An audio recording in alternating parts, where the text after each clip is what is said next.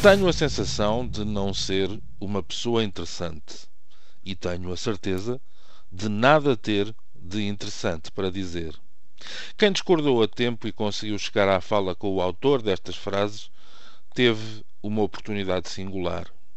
Até porque de agora em diante já não será uma questão de vontade do homem que, dizendo-se inspirado em Robert Mitchum e confessando ter decidido a sua profissão depois de ver um ciclo de cinema dedicado a Robert De Niro, admitia ser, sobretudo, um Woody Allen encorpado. Era um grandalhão fantástico, com excesso de peso para o seu 1,84m, com um sorriso que tão depressa se revelava ingênuo, como assumia a perversidade de algumas das suas personagens. Feitas as contas, teve pouco mais de 20 anos para mostrar que o talento correspondia ao tamanho. Nunca virou a cara a um bom desafio. A sua estreia na Broadway, por exemplo, foi feita ao som das palavras de Tennessee Williams, viajando num elétrico chamado Desejo, na companhia de Jessica Lange e de Alec Baldwin. Fazia parte do núcleo forte italo-americano, com John Turturro ou o próprio John Travolta, ao lado de quem marcou presença em cinco filmes. Esteve à disposição de Anthony Minghella, Joel Schumacher, Nick Cassavetes, dos irmãos Cohen, do veterano Sidney Lumet por duas vezes, do já desaparecido Tony Scott em quatro ocasiões. Com este currículo acumulado quase sob pressão, é ainda assim difícil descobrir um elenco em que apareça à frente. Porquê?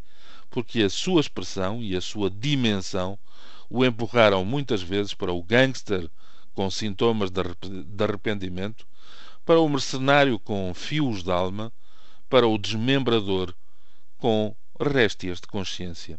Além disso, como ele próprio dizia, sinto-me muito mais confortável em papéis mais pequenos porque não é invulgar que me obriguem a uma maior intensidade e a uma maior concentração.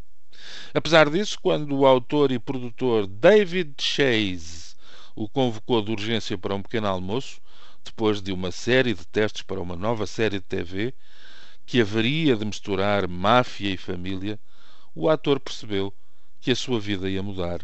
Tinha lido o guião e estava maravilhado, sentia-me verdadeiramente capaz de transmitir algo à figura de Tony Soprano, mas ainda não tinha feito nenhum protagonista e estava seguro de que iam contratar um George Clooney italiano qualquer.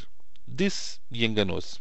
Quando deu por isso, tinha ele criado um dos mafiosos mais carismáticos do audiovisual, capaz de ombrear com os Corleone, pai e filho, com as personalidades extremas de Joe Pesci para os filmes de Scorsese, com o Al Capone rápido e espasmódico que De Niro ofereceu a Brian De Palma.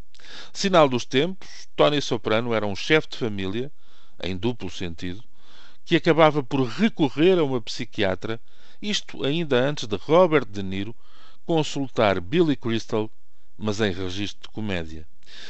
Que levou para casa três Emmy, um Globo de Ouro e viu há poucos dias a série ser escolhida como aquela que alcançou a melhor escrita de sempre. Reviu há pouco tempo em Mata-os Suavemente outra vez gangster, mas agora alcoolizado e incapaz, e num espantoso Corações Perdidos, em que tenta sublimar a morte da filha, levando uma jovem prostituta ao bom caminho. Registra-se agora que, aos 51 anos, James Gandolfini morre do coração, longe da sua Nova York e em vésperas de estreia de uma nova série. A bala? Claro que sim. Mas apesar de tudo, escolho uma frase de Homens de Barba Rija para a despedida. Estás triste. Limpo o rabo aos teus sentimentos. Não é bonita, mas tem a assinatura de Tony Soprano, aquele que sobrevive a este drama. Ora bolas, um chefe da máfia não morre de velho, nem na cama, nem de ataque cardíaco. Já um ator não pode escolher o papel. Bom dia.